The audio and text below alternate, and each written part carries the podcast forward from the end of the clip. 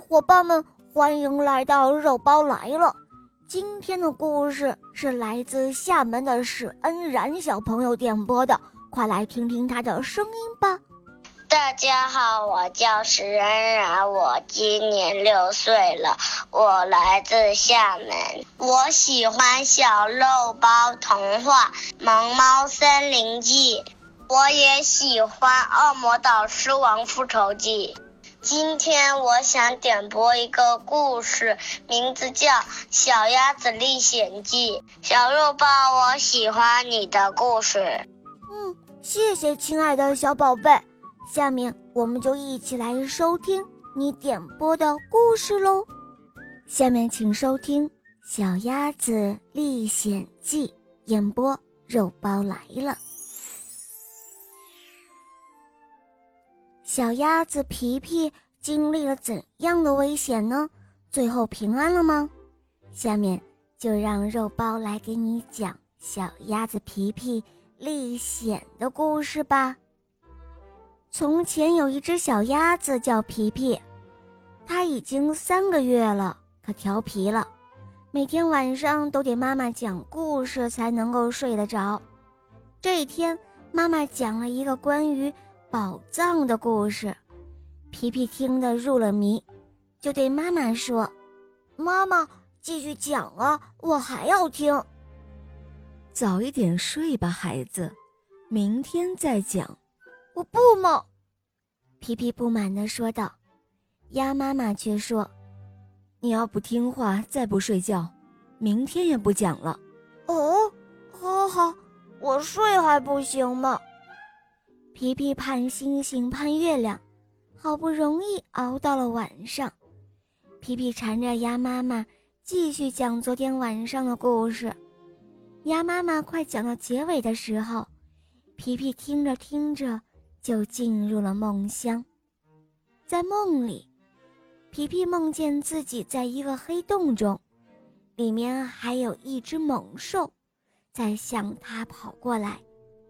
皮皮害怕极了，他哭喊着：“妈妈，妈妈，快，快来救我！”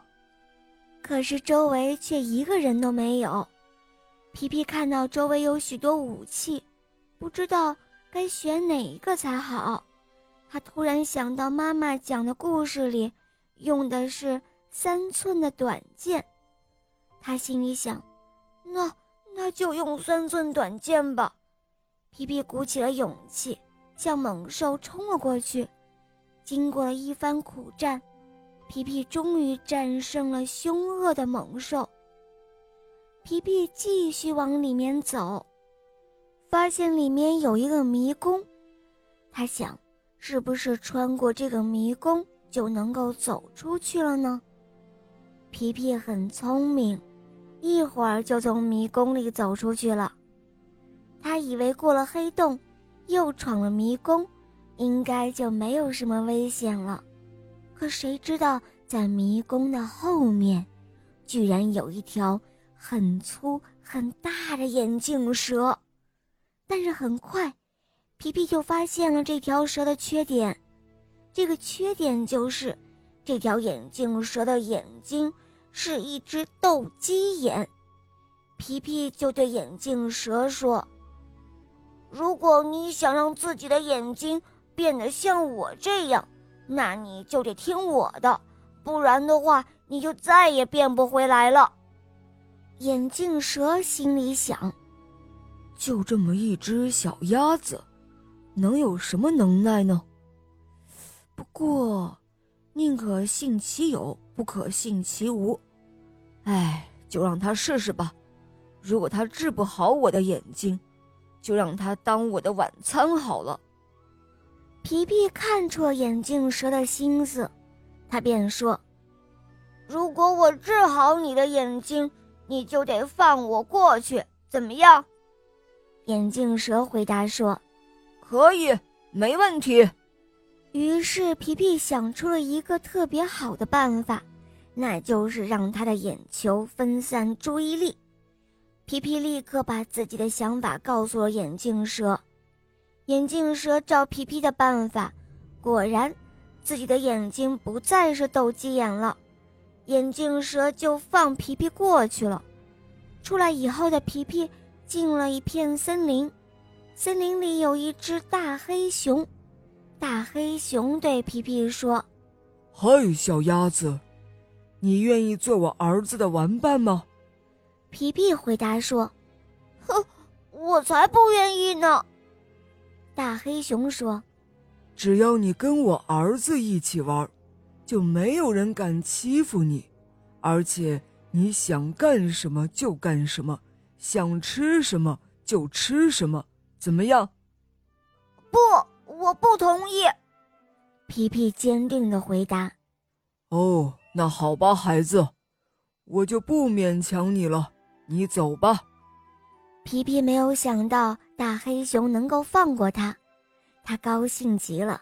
他说：“呃，谢谢你，熊伯伯。”皮皮继续往里面走，看到了一头大象。皮皮很有礼貌的说。大象伯伯，你知道怎么走出这片森林吗？哦，抱歉，孩子，我并不知道怎么走出这片森林，因为我的家族世世代代都生活在这片森林里。哦，原来是这样，大象伯伯，打扰您了。皮皮继续往前走，突然。看到了一个小天使，小天使说：“嗨，可爱的小鸭子，因为你的表现出色，所以我要送你一样东西作为奖励。”哦，真的吗？是什么呢？是一份宝藏。哇哦，太谢谢你了！第二天一大早，皮皮醒了，他做的梦。好像跟妈妈讲的故事是一样的。就在这时候，皮皮意外的发现，有一个漂亮的红袜子放在自己的枕边。哦，袜子里好像还有什么东西鼓鼓的。皮皮打开一看，哇哦，里面装了很多的小礼物，还有很多可爱的棒棒糖。皮皮高兴极了，他没有想到真的能够收到意外的礼物。他将这件事情告诉了妈妈，妈妈替皮皮感到开心。她说：“哦，孩子，因为你的表现好，每天都能够按时睡觉，所以圣诞老人都提前来给你送礼物了哟。”好了，伙伴们，今天的故事肉包就讲到这儿了。是恩然小朋友点播的故事好听吗？嗯，你也可以找肉包点播故事哦。想听更多好听的童话，请关注公众号，搜索“肉包来了”，在那儿可以给我留言，也可以在喜马拉雅搜索“小肉包童话《恶魔岛狮王复仇记》，有六十集，非常好听哦。小伙伴们，赶快搜索收听吧。好啦，是恩然小宝贝，我们一起跟小朋友们说再见吧，好吗？小朋友们再见，么么哒。嗯，小伙伴们，我们明天再见，么么哒。